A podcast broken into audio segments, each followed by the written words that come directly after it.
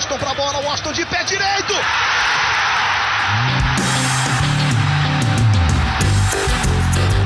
Está entrando no ar o podcast. Sabe de quem? Do Do Flusão, do tricolor das Laranjeiras. É o GE Fluminense.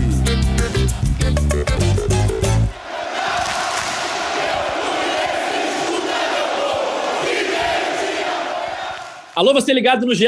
Globo e também no GE Fluminense, o podcast do torcedor tricolor, que apesar da vitória por 1 a 0 sobre o esporte no último sábado, não ficou nada feliz com mais uma atuação muito ruim do time do Marcão. Eu sou Edgar Marcel de Sá e hoje a gente vai falar um pouquinho mais sobre essa vitória importantíssima do Fluminense na luta por uma vaga na Libertadores. E eu recebo hoje Paula Carvalho, uma das setoristas do Fluminense no GE. Globo. Tudo bem, Paulinha?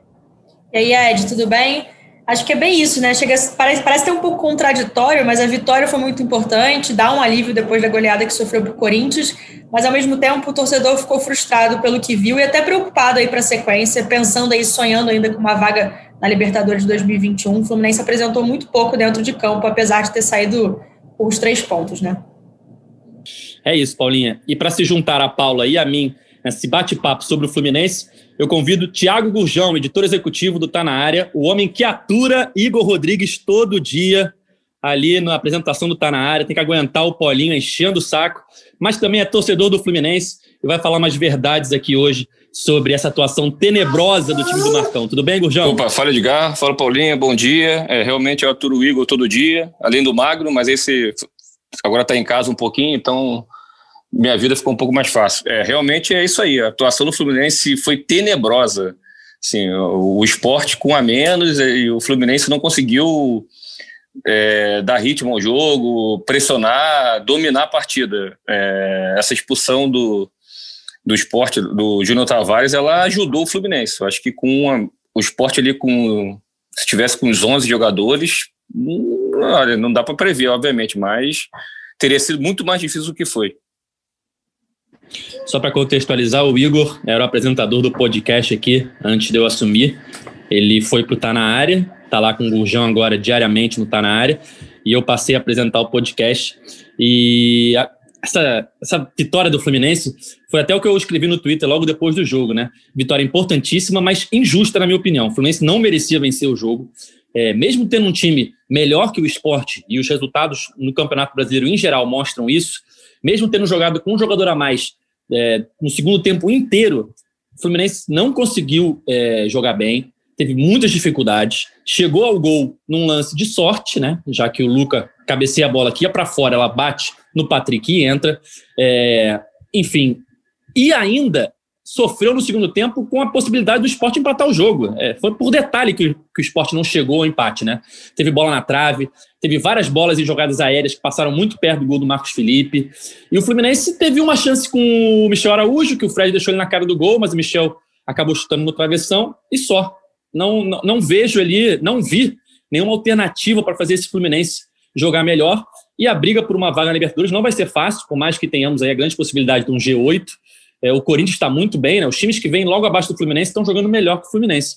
E isso preocupa, né, não, Paulinho?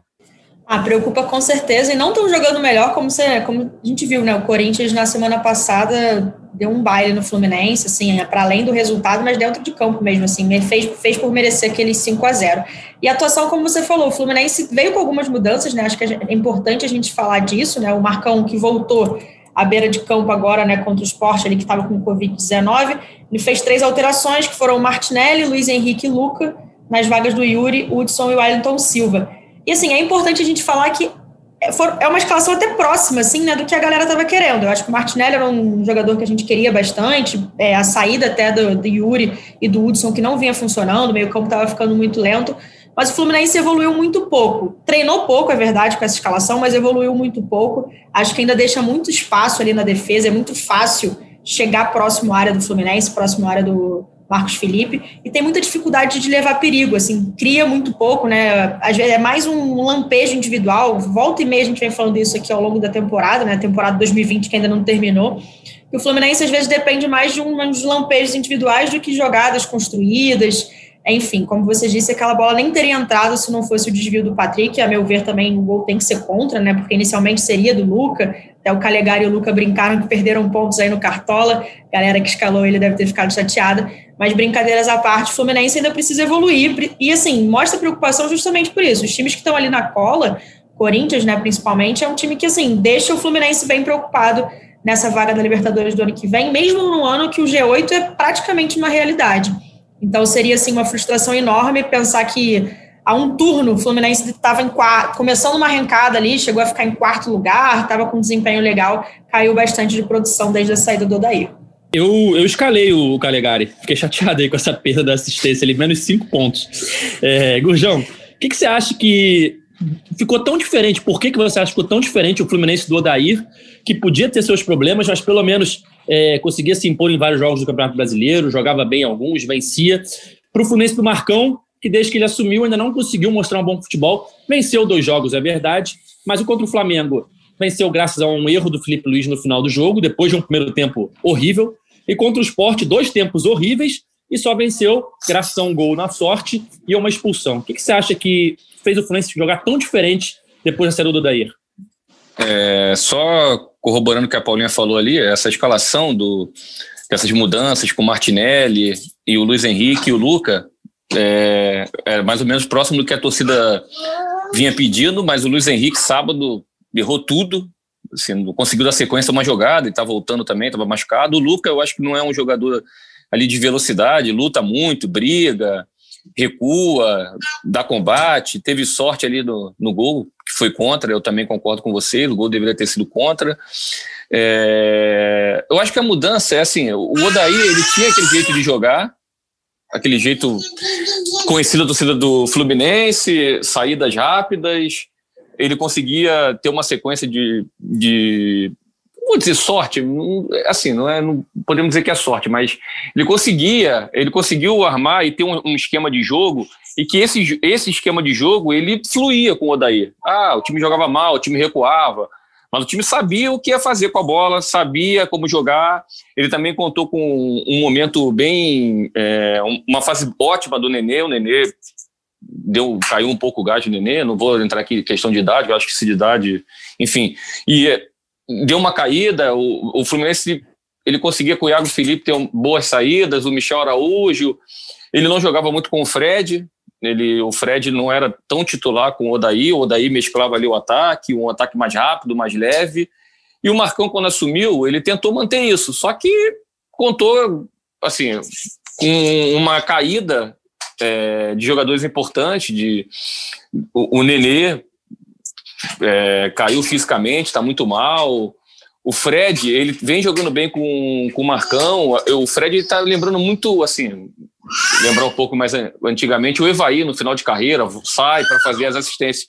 Só que para poder fazer isso, ele precisa ter aproximação de jogadores. A única vez que teve essa aproximação foi do Michel, do Michel Araújo, que chutou aquela bola na trave. Mas o time mesmo assim ficou meio sem velocidade. O time não, não consegue é, é dominar o, o, esporte com a menos. Isso aí assim, é uma coisa inconcebível.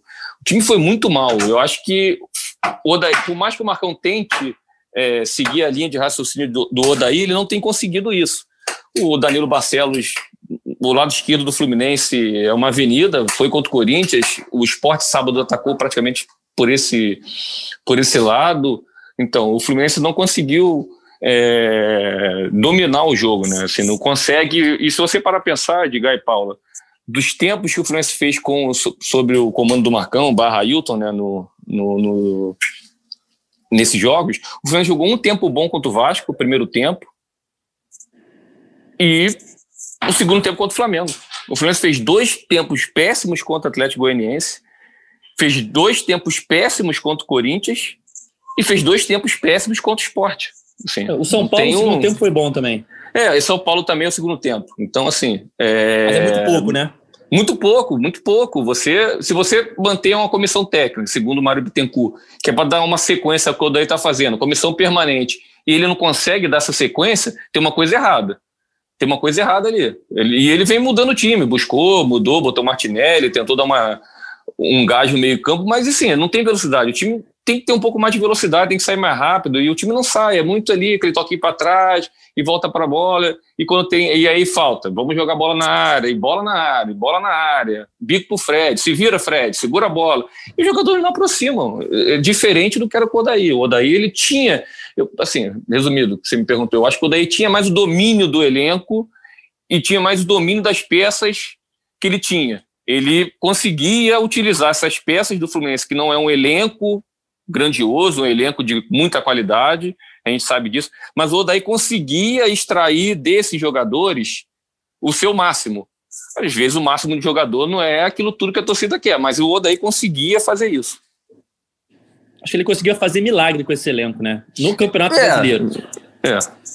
Porque a gente, a gente lembra das eliminações na Copa do Brasil, na Sul-Americana, mas no Campeonato Brasileiro, com o elenco que o Fluminense tem, que não é bem montado, que é, enfim, carente em algumas posições, e ter se livrado do rebaixamento, né, que era o que o Fluminense vinha brigando nos últimos anos constantemente, com tranquilidade, e ainda estar na luta por uma vaga da Libertadores, seja G6, G7 ou G8, é mérito do Odair.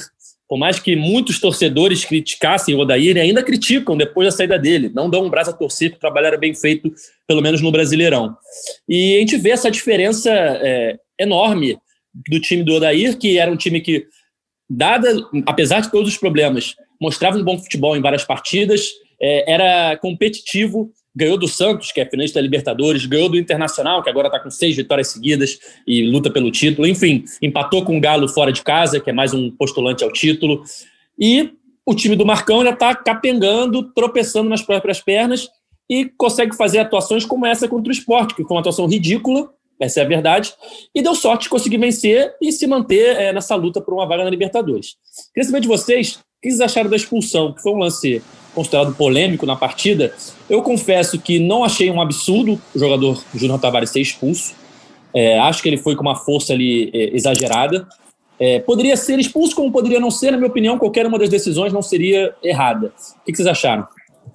É, eu tô bem com você nessa, Ed. Achei. Acho que os dois eu acharia ok. Assim, eu também não vejo exagerada a expulsão, porque eu achei um pouco desproporcional ali a força é, que ele vai na, na, na perna ali na canela do, do Calegari. Então achei de certa forma justa, vamos dizer assim. Não achei. Só que o, problema, né, a, a, questão, né, é que o Fluminense, que a gente tem falado aqui, o Fluminense depois teve esse jogador, teve um jogador a mais por um longo período, mais de um tempo, e não conseguiu aproveitar. E antes de passar a bola aqui para o Gurjão, para ele dar o parecer dele sobre a expulsão, é, você fez essa pergunta, né? O que, que, mudou muito assim com a saída do Odair? Eu acho que principalmente talvez essa compactação defensiva, assim, né? O Fluminense tinha uma defesa muito sólida ali com o Odair.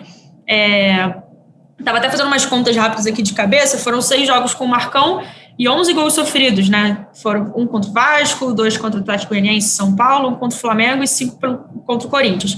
Então foram 11 gols sofridos em seis jogos, é quase uma média de dois por partida.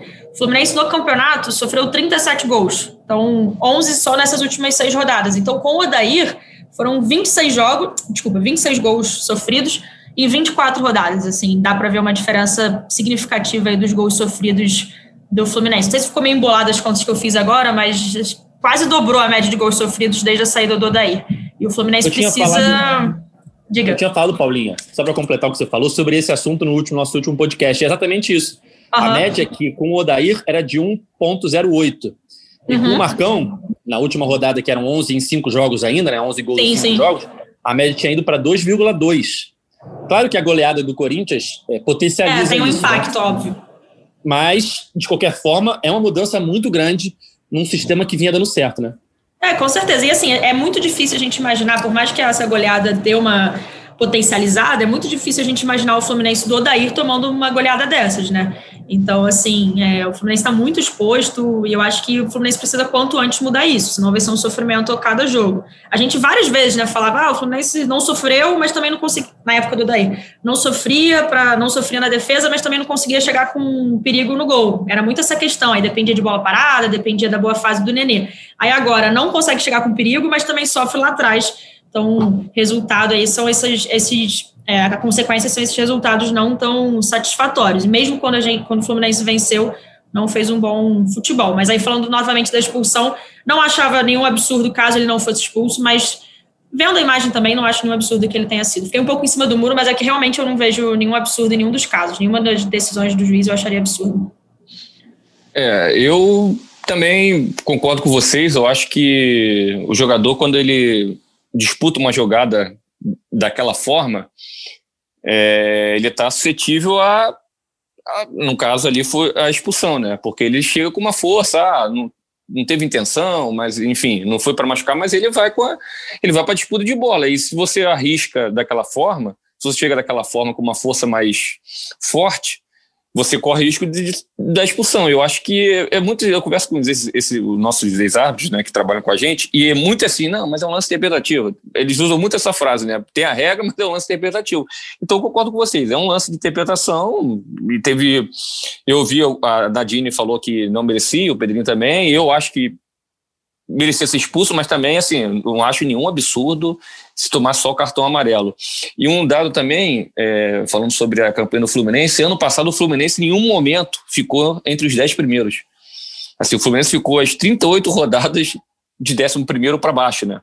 Então, assim, esse ano a torcida, ela tem, assim, o Fluminense está fazendo uma campanha talvez até mais surpreendente de, dos últimos anos, assim, é, de times ali da, do, do campeonato, com certeza, porque está em sétimo lugar com esse elenco, tudo bem, é um ano atípico, né? Pandemia, eu acho que isso aí pode ter favorecido um pouco as eliminações, elas favoreceram um pouco o Odair, né? São jogos, sem jogos no meio de semana, claro, agora nós temos do brasileiro, e isso ajudou um pouco o Fluminense nessa, nessa sequência do Campeonato Brasileiro, mas não ficar nenhuma rodada entre os dez primeiros ano passado e esse ano está em sétimo, dentro desses problemas e vendendo jogadores e crise financeira, é, salário um pouco atrasado e paga aqui, aperta dali.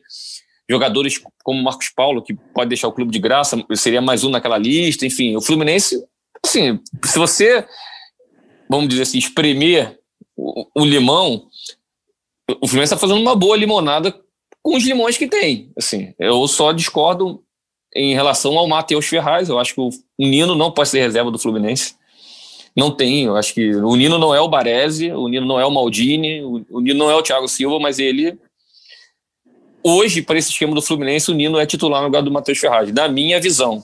Na minha visão, ele tem que ser titular no lugar do Matheus Ferraz, que sábado jogou bem. Vinha de uma sequência de atuações horríveis, mas sábado ele jogou bem. A dupla de zaga sábado do Fluminense foi, foi bem, mas eu acho que nesse esquema o Matheus, o Nino é titular, mas acho que o Marcão não vai mudar. Mudou três peças, não vai mudar a quarta peça, quinta peça. Acho que talvez aos poucos ele mude. Concordo que o Nino deve ser titular. É, deveria ter voltado já contra o Corinthians. Não entendi porque não voltou contra o Corinthians. Não entendi mais ainda porque não voltou contra o Curitiba.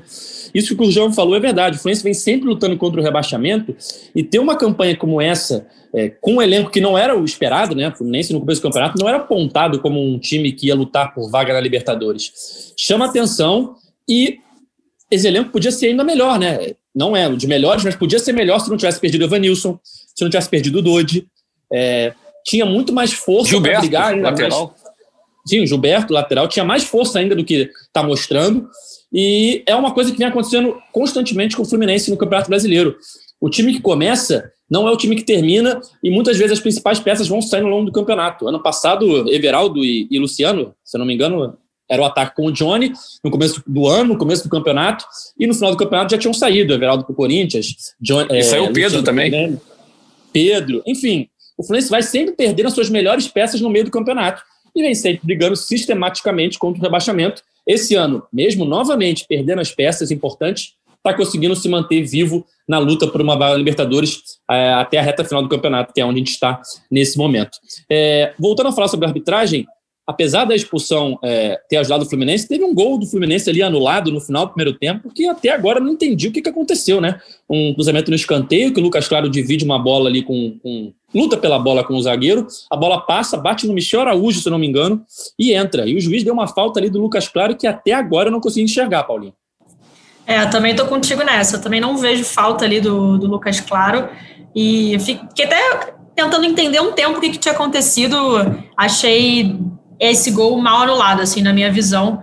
É, se, a se a expulsão tem né, essa questão, essa discussão, ah, deveria ser expulso ou não, o gol eu não vejo motivo. E teria sido um jogo também, talvez, né, diferente para o Fluminense. Óbvio, um gol anulado sempre gera crítica. E é engraçado porque o, do lado do esporte falaram muito né, da expulsão e pouco citaram o gol. Então acho que ficou um pouco desproporcional. Assim, não, não sou setorista do esporte, então nem vou entrar nesse mérito, mas um pouco desproporcional essa reclamação da parte do, do time pernambucano. E falando um pouco assim também, né, vocês estavam falando da questão do Fluminense de fato, né, faz um campeonato brasileiro muito melhor do que nos últimos anos, não tem nem comparação, mas aí, voltando, né, acho que muito mérito do trabalho do Odair, que foi boa parte do campeonato, e, é, assim, a gente nunca vai saber, mas fica até um questionamento, se a gente, se o Fluminense tivesse com o Marcão e com o Ailton desde o início, né, pelo que tem apresentado, eu não sei se seria mais um campeonato abaixo ali do, da décima posição na tabela. Mas a realidade é que o Fluminense fez um ótimo campeonato ali em um determinado período, no primeiro, primeiro turno, agora está entre trancos e barrancos, está conseguindo se manter ainda vivo nessa briga para uma vaga da Libertadores de 2021, né? É, e pode falar. Em relação ao gol anulado, desculpa, é, eu também não entendi nada. É, os antigos chamam, né, de perigo de gol, né? Foi exatamente, exatamente. isso. Assim, eu, eu, posso estar enganado, assim, mas eu acho que o Weber já apitou antes do, do, Michel, Araújo, do Michel Araújo completar para o gol. Foi o Michel Araújo que completou, se eu não estiver enganado. E me chamou também a atenção que na transmissão também, assim, passou a falta e vida que segue. O gol, assim, não tem falta nenhuma, né? Mas como ele apitou antes da bola entrar, né? Então o jogo, o, o jogo já estava paralisado, né? Enfim, aí é o juiz que fica aquele questão do apita, né, ali, de querer apitar e, e, e definir logo o lance. E escanteio é, é, isso aí, joga a bola na área, ou é um segura para cá, é um empurra para lá, é contato. E ali não teve nada que ele pudesse marcar e como a Paulinha falou, eu também vi uma, vou dizer, entre aspas, aqui, uma choradeira do esporte, já que quando o Palmeiras teve aquela questão da polêmica toda do VAR no último minuto e teve essa expulsão do Júnior Tavares, então é isso aí. É, sempre vão reclamar a favor próprio. Né? Ninguém vai falar, oh, mas teve um gol anulado ali do outro lado. Não, sempre vai falar, o VAR me prejudicou, mas o gol foi mal anulado. Então é, é, é, é dessa forma mesmo. E mas em relação ao a Marcão e a, e a Hilton, Edgar e Paulo, eu, eu, o que eu penso é que também uma expectativa pode ter sido criada pela torcida também, porque antes do Brasileiro o Fluminense fez aqueles jogos com o Flamengo, né? Na final do Carioca. Aquela sequência de três jogos, ganhou Taça Rio e jogou no segundo tempo contra o Flamengo no primeiro jogo da final, em que empatou e pôde virar. E aquilo deu uma animada no, na torcida, no torcedor torcedor entrou no brasileiro meio com mais esperança, e aí o Odaí começou a fazer esse bom trabalho, o time começou a vencer, criou a gordura para alguns, para mim, eu sempre pensei na gordura do rebaixamento. Eu sempre criei isso, ó, é 44, 45 pontos, e o que vier depois é lucro, dependendo de quando vier. Os 46 vieram agora. Então, assim, daqui para frente, o que vier é lucro. Se pintar uma Libertadores Fluminense, vamos parar aqui. Nem o mais realista torcedor tricolor eu imaginava uma Libertadores. Ah, o planejamento do Fluminense, a Libertadores vai salvar o planejamento que ficou prejudicado pelas eliminações na Copa do Brasil Sul-Americana, na primeira fase lá em fevereiro.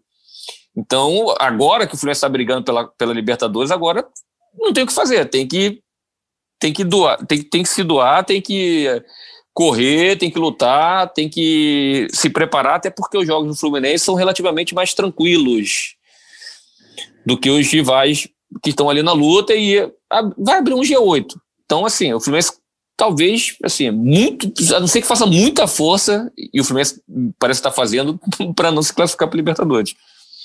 Ah, e, e, não vai ser fácil, né? Porque a gente pensa o seguinte: teve a coletiva do Mário é, recentemente, ele falou que vai manter o Marcão e o Ailton a princípio até o final do campeonato. Então a gente entende que se o Fluminense chegar na Libertadores, vai ser com o Marcão e com o Ailton ali, pelo menos até o final do Campeonato Brasileiro. E por conta do calendário, em meio à pandemia, a Libertadores vai ser praticamente logo depois do Brasileirão. Se acabou o Brasileirão, na semana seguinte já começa o Campeonato Carioca e provavelmente uma, uma ou duas semanas já vai ter a pré-Libertadores. Hoje eu não acredito nem que o Fluminense vá para a Libertadores, pelo que o Fluminense está jogando. Mas vamos, vamos dizer que vá. Então eu vou colocar numa, numa ideia otimista uma pré-Libertadores, né? Fase de grupos direto, acho impossível. Então vamos pensar na pré-Libertadores, que vai ser um jogo ainda mais rápido né, de acontecer. O Fluminense vai ter acabado o Campeonato Brasileiro e vai ter pouquíssimo tempo de preparação. Os jogadores vão ter alguns dias de folga ali, que já foi acordado, né? Eram 10 dias, mas se for para pré-Libertadores, o Mário já disse que esse, esse tempo vai ser menor. provavelmente o Fluminense não vai ter reforços desse elenco atual. Se tiver, vai ser um ou dois que vai ter acabado de chegar. Talvez nem tenha um técnico novo, porque se tiver também vai ter acabado de chegar, não vai ter tempo, tido tempo de colocar o seu trabalho ali, na a sua cara no time. Ou seja, o Fluminense vai disputar eventualmente uma pré-Libertadores com esse elenco que está aí do jeito que está jogando agora. Ou seja, não vai ser nada fácil, cara. Nada fácil. É uma realidade difícil por conta do calendário é, diferente, né? Não vai ter aquele mês de férias e um mês de contratações e tal. E o Fluminense vai ter que enfrentar um adversário, às vezes, num sorteio, pode pegar um adversário difícil, mesmo que não seja um adversário muito difícil. É uma viagem, é Libertadores, é sempre complicado. E com esse elenco que está aí. É, não vai ser fácil, não. Ah, não vai ser nem nem um pouco fácil, e é isso, né? O calendário mega apertado, dificilmente, assim, existe né, um papo do Fluminense de fazer pequenos, é, pequenas contratações para o ano que vem, fala-se de contratar um lateral esquerdo, um centroavante, e, hipoteticamente, se se classificasse para a Libertadores, poderiam tentar né, pensar numa contratação um pouco mais de peso. Mas, assim, caso essa, essa pré-Libertadores venha, porque eu tô contigo, Ed, eu acho muito improvável que o Fluminense se classifique direto para Libertadores. Vai ser em cima do laço, assim, vai ser super ali nas últimas rodadas do Campeonato Brasileiro. Então, assim, até lá vai ter esse, esse fator aí que vai, não sei se determinar, mas ajudar, né, no, na, na estrutura de 2021, na, no, de pensar o planejamento de 2021. Então, não vai ter tempo para pensar no, planejamento, assim, se não tiver pensando, se não reforçar desde então, que eu acho bem difícil agora. E com, com, com Ailton e Marcão ainda, que não até agora ainda não conseguiram encontrar de fato o melhor time. Eu, e assim, aí beleza, vamos dizer que classifique para a Libertadores, acho que ia ser um presente para a torcida do Fluminense, que não, não, não comemora, não disputa aí uma, desde 2013, né, o torneio, mas aí pode cair já na, na primeira fase ali da pré-Libertadores e acabou, já voltou a rotina que, gente, que o Fluminense está acostumado nos últimos, nas últimas temporadas, nos últimos anos. Então, assim, bem complicado, assim, como o Fluminense vai conseguir se reorganizar dentro do que tem hoje em dia. Eu acho que esse que vai ser o pensamento. E, assim, o Fluminense tem essa reta final de Campeonato Brasileiro, óbvio, para tentar essa classificação para a Libertadores, mas também para já começar a pensar em 2021, porque o calendário é muito apertado, é mais atípico do que é mais é atípico, é mais apertado do que a gente está acostumado. Então, assim, vai ser praticamente uma sequência. Então, a, a, mudança, não só de postura, mas dentro de campo, de organização, de tática, tem que ser para ontem, sabe? É, e eu acho que, assim, eu penso que o Fluminense, o Marcão e o Ailton, que conhecem as categorias de base, os dois trabalharam, trabalham ou trabalharam, né, é, com jovens jogadores, eles conhecem. O Marcão no passado apostou no Ivanilson. É, eu acho que falta um pouco mais de coragem ao Fluminense. Eu vou citar um exemplo aqui, claro que o Cuca, ele Pegou o Santos, a gente já sabe tudo, endividado, crise política. Ele foi apostando na garotada. É o que tinha, é o que tinha. O que, que você tem? O que, que você tem? Eu tenho isso aqui. Então eu vou, eu vou apostar, eu vou botar os jovens jogadores.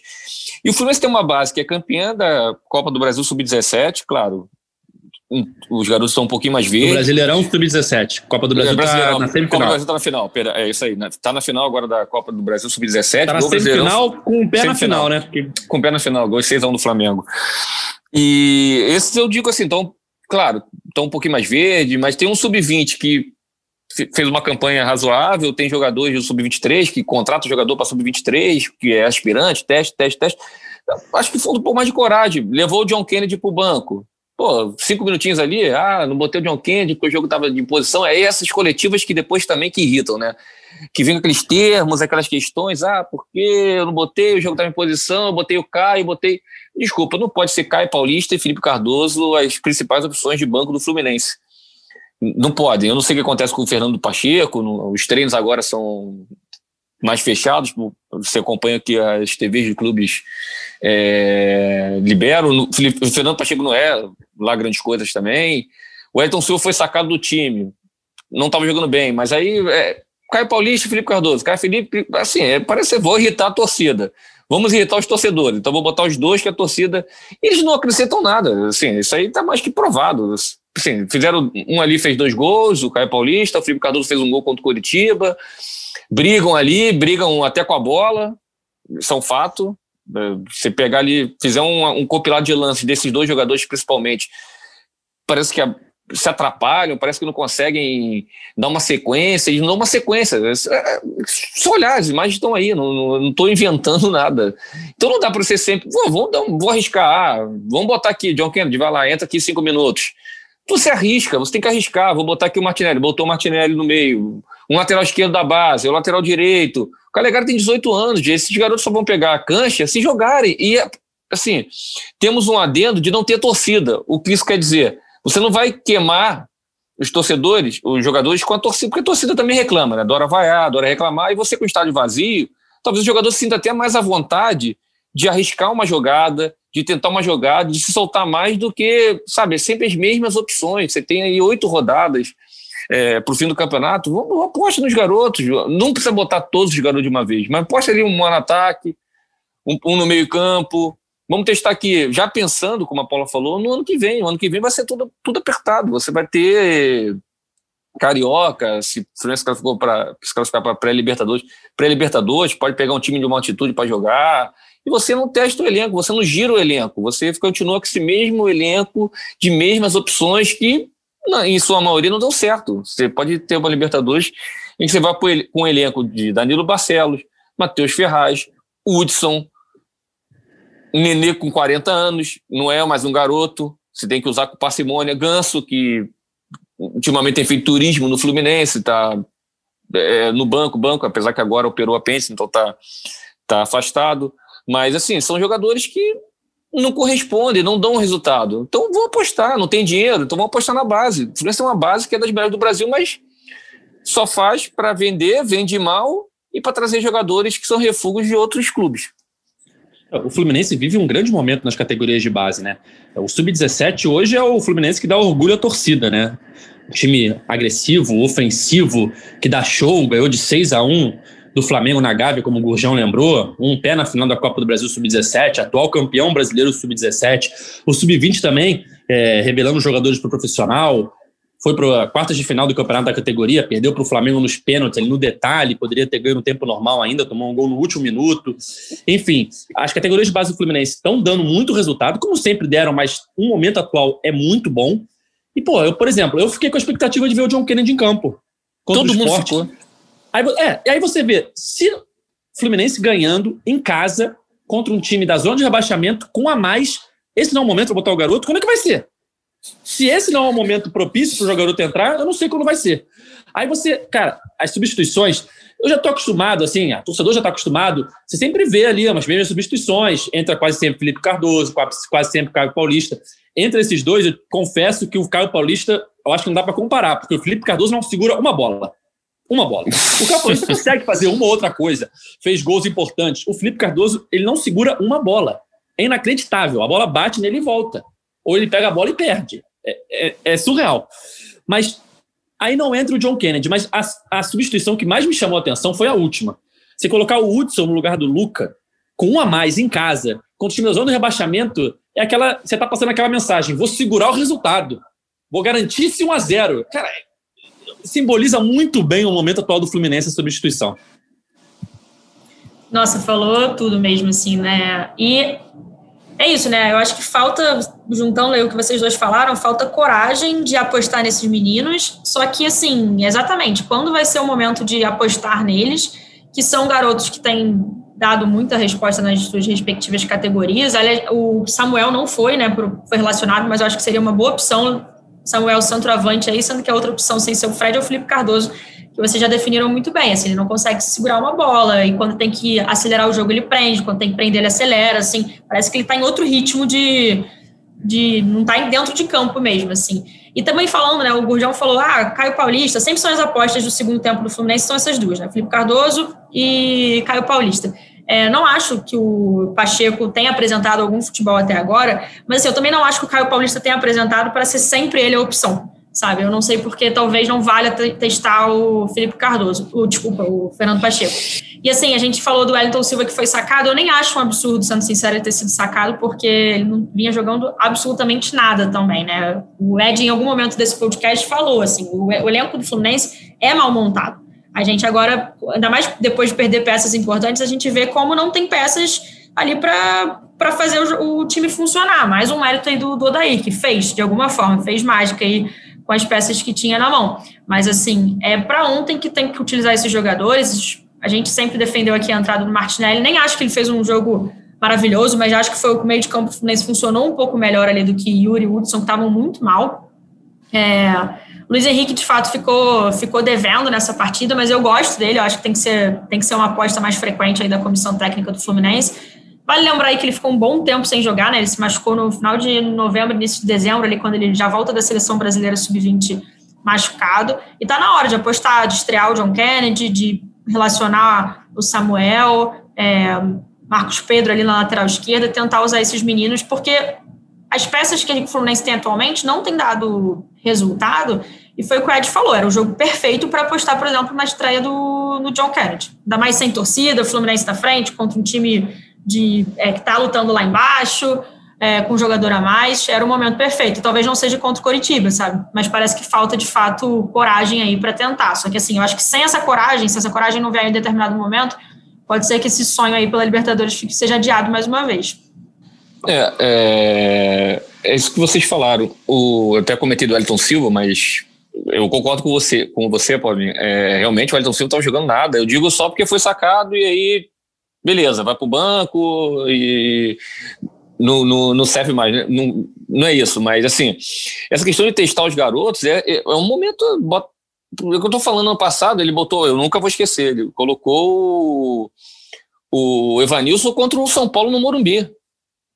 O Fluminense estava ganhando 2 a 0 o Fernando, era o Fernando Diniz, o técnico do São Paulo. Ele testou, ele teve coragem, vou botar o moleque. E os moleques estão com vontade de jogar. Você pega a entrevista pós-jogo de, da categoria sub-17, sub-20, claro que todo jogador hoje em dia pensa em jogar na Europa, mas eles falam, quero fazer história no Fluminense. Ó, oh, torcida, pode confiar na gente. gente. Os cara... Você acha que o John Kennedy sabe não entrar com a vontade muito maior que a do Felipe Cardoso, que entra e parece que já está cansado? Felipe Cardoso já está cansado, ele parece estar tá cansado, ele, ele tá meio pesadão, a bola vem. Então, assim, pô, não dá certo. Ó, vocês dois, Caio Paulista, Felipe, obrigado. Faz aqui. John, entra lá. Cinco minutos, joga cinco minutinhos para ver como é que o garoto vai sentir a temperatura do jogo. Com uma vontade. O Martinelli, eu concordo, ele não fez uma partida extraordinária, mas assim, Yuri e Hudson no, meio, no mesmo meio campo não tem, impossível, né? Não, não tem como. Não, não tem como. Já ficou um pouco melhor com o Martinelli. O Martinelli, o, o, que me deixava muito irritado no Yuri é que se, você, se a gente olhar, e vocês acompanham, a Paulinha citou de Fluminense, a gente vê os jogos do Fluminense, o Yuri chegava atrasado em todas as jogadas. Cometia muitas faltas, era cartão amarelo. O Hudson, entrando no segundo tempo, assim, o Fluminense terminou o meio campo com três volantes, com o Nenê, e morreu com uma substituição. O tem, o, a gente tem direito a cinco substituições. O Marcão morreu com uma. Ou seja, ele morreu abraçado com uma substituição. Ele não colocou, não nem ser o John Kennedy. Mas não pode morrer com, com as cinco substituições. Não pode. Eu acho isso inadmissível. O treinador reclamava tanto, ah, só tem três substituições, só tem três. Agora tem cinco, o treinador consegue morrer com a, com a quinta substituição. Então, é, assim, é foi lamentável sábado. Sábado foi. Eu acho que sábado foi contra o Corinthians. O Corinthians é o time tá brigando, vem numa, como os, os nossos amigos gostam de dizer, vem numa crescente. 5x0 é um placar é, elástico? É, mas ok, é o Corinthians em casa, estava vindo uma sequência. Agora, contra o esporte, para mim foi a pior atuação do Fluminense. Pior dessa que foi o Marcão, pior. Quando o Corinthians jogou mal, mas eu vou, assim, uma noite pode estar tudo errado, enfim, mas eu digo que é pior porque o Fluminense estava com um a mais, um time que é relativamente mais fraco que o Fluminense, o Fluminense estava jogando em casa. Então, para mim, sábado contra o esporte foi uma atuação assim, horrível. Assim, foi um dos piores jogos do Fluminense que eu. Assim, a gente vê muito jogo ruim, mas foi um dos piores jogos assim, que eu já vi assim, do Fluminense e assim, um jogo de futebol, como jogo de futebol, como apreciador do futebol. Foi um jogo horrível. Jogo horrível, jogo horrível. Péssimo. Assim. E, e agora o Fluminense vai iniciar aquela sequência de invencibilidade no primeiro turno, né? O Fluminense ficou oito jogos invicto no primeiro turno, que é justamente os oito jogos que faltam para o final do Campeonato Brasileiro. Serão, na sequência, os quatro times da zona do rebaixamento: Curitiba, Botafogo, Goiás e Bahia, e depois Atlético Mineiro, Ceará, Santos e Fortaleza. Olhando para o Fluminense hoje, o que está jogando hoje, dá para acreditar que ele vai ficar oito jogos invicto de novo? Difícil, né? Bem difícil, assim. É, prova disso foi esse jogo aí contra o esporte, como o Rojão disse.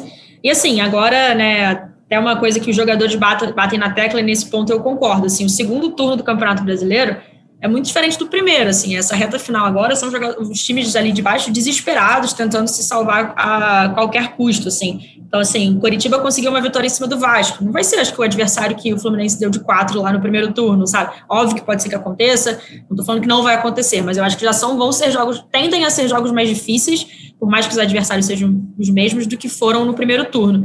E com o agravante que o Fluminense está jogando muito menos bola do que estava. Mas, assim, o Fluminense apesar disso tudo, tem que aproveitar esses quatro adversários teoricamente mais fáceis, teoricamente, repetindo, para tentar aí pontuar e mais uma vez manter vivo esse sonho aí de voltar para a Libertadores. Porque se começar a tropeçar, tropeçar, tropeçar agora, não vai ser contra o Atlético Mineiro Santos que vai conseguir o resultado. Não, exatamente. É, são jogos que o Fluminense manteve, teve aquela sequência positiva no primeiro turno, mas assim, o Coritiba é, tá matando ou morrer. É assim, o Curitiba não tem mais o que fazer, é matar ou morrer. Veio no Rio e venceu o Vasco, tá animado. O Goiás não tá jogando mal. O Goiás cresceu, tá, tá em recuperação. Hoje você parar pensar, o Goiás tá jogando mal com o Fluminense. Então, o Botafogo que, assim, infelizmente, para mim o Botafogo não tem mais salvação, mas é clássico. É aquilo também, é, pode ser a última gota de esperança do Botafogo. Então, são três jogos que são teoricamente mais fáceis, contra equipes que brigam para não cair, mas são jogos que o Fluminense adora complicar. Também tem isso, tem esse detalhe. Bahia na Fonte Nova também vai ser complicado. Exatamente, Bahia na Fonte Nova.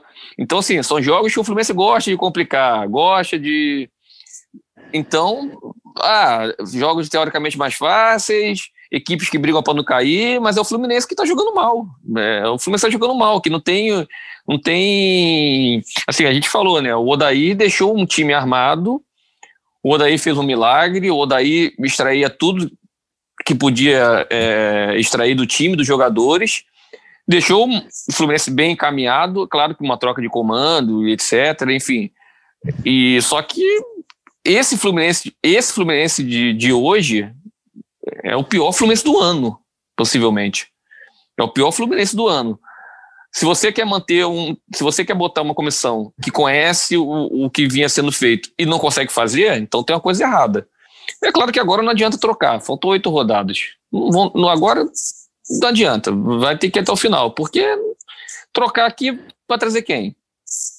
A tro, o momento de trazer alguém era lá atrás, mas tinha opção o, o Mário justifica isso, ah, não tinha opção, prefiro manter o que estava aqui, baseado no final de 2019, em que o Marcão emendou uma sequência e que o Fluminense é, saiu da briga para não cair e conseguiu terminar é, com a classificação para a Sul-Americana. Então, se apegou a esse detalhe de, de, de, alguém que conhecia o clube, conhecia os jogadores, conhecia o, o elenco, mas que não conseguiu, não conseguiu. Ele destruiu, não sei se a palavra é muito forte, mas ele talvez seja essa palavra. Ele destruiu o que o Odaí montou. Está destruído.